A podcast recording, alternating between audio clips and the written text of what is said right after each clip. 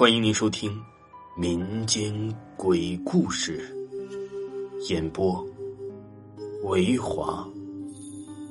如果您喜欢维华讲的民间鬼故事，那您就不要吝啬您的小手，点个赞，关注一下再走吧。精彩继续。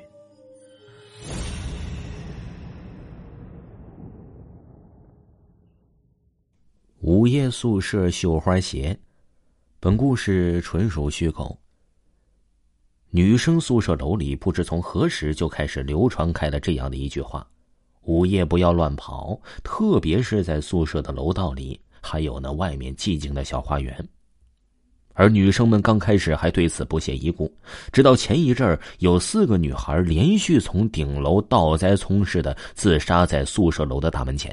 那群女生们才不禁有些担心起来了，因为经过法医所说，她们全部都是在午夜时候死亡的。其实我也是很害怕的，特别是睡在我下铺室友小军的遭遇，更是让我头皮发麻。小军呢，是我们寝室有名的洁癖患者，每天都要打满两壶热水洗脸洗脚，而有一次刚好是看完学校的纪录片。当时已经接近午夜，我们寝室的六个姐妹手拉着手，在黑暗中好不容易才摸到六楼。一般宿舍十点就熄灯了。小军便开口说道：“谁要和他一起去打水？”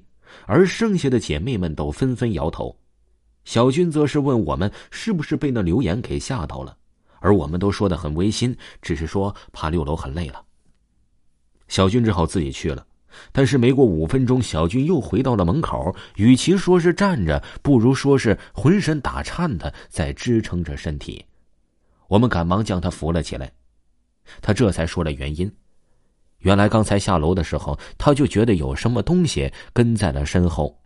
等到了小花园的时候，竟然听到花园里面有人在唱歌，那曲调很陈旧，仿佛是久远年代的产物。而小军呢？是不信邪的，他刚开始还以为是哪个学音乐的大半夜的在那调嗓子，肯定要上前大骂一番的。于是啊，他便顺走了小道，走到了这花园的深处，依稀的循着歌声，仿佛根源就在前方。走近了看，又顿时销声匿迹。正当小军疑惑之际，冷不防的在背后传来了一个柔柔的声音。甚至可以说是阴阴的一句话。是来找我的吗？而他惯性的一回头，后面什么都没有，只是地上的一前一后摆着两双鞋子。那是一双红色的绣花鞋，很诱人、很诱人的绣花鞋，并使他产生了要穿上去的冲动。可是那两双鞋就那样骇然的摆着，仿佛是有一个正穿着那双鞋的人正走在他的身后。于是，小军吓得落荒而逃了。这是一个周末，姐妹们呢相约到影院去看通宵，我呢却因为感冒留在了宿舍。不知道多久，就昏沉沉的走到了公共厕所，准备洗漱完毕之后正式睡眠。于是自己过去后，把一把凉水打在脸上，自己便清醒多了。借着月光抬腕看表，却发现此时刚好午夜。身上不禁有些发毛了，于是准备从厕所赶快跑回宿舍。一转头，突然发现，这自己后边的便池上竟然整齐的放着两双红色绣花鞋，那颜色异常的发红，上面绣了金边，这样子可是真的很怕人，就仿佛有人在穿着它如厕。我惊恐的狂喊一声，跑走了。也许是自己的声音太大，竟然把女管理员给引了上来。只见他摸索上来后，便摇摇晃晃的进入了厕所，张口问道：“谁出事了？”我把自己锁在房内，房门上的猫眼让我看清外面究竟怎么了。可就在一阵沉寂之后，只见女管理步履蹒跚的走了出来，两眼失神，向南面的阳台走去，纵身而下，脚上正穿着那双绣花鞋。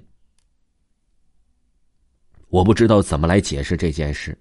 但老师说，这里是秦岭山脉，在若干个百年之前，这里是无数冤魂的沙场。是男是女，是否有绣花鞋是不知道的。只知道几个月前仿佛挖出来了一具古尸。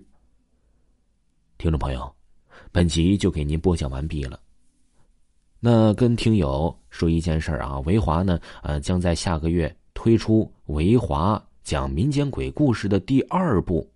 如果呢喜欢维华的这部专辑呢，可以先嗯点击一下维华的头像，可以加一下咱们的微信，就可以知道本部专辑的提前的所有信息了。而且呢，也能够在第一时间听到本部专辑。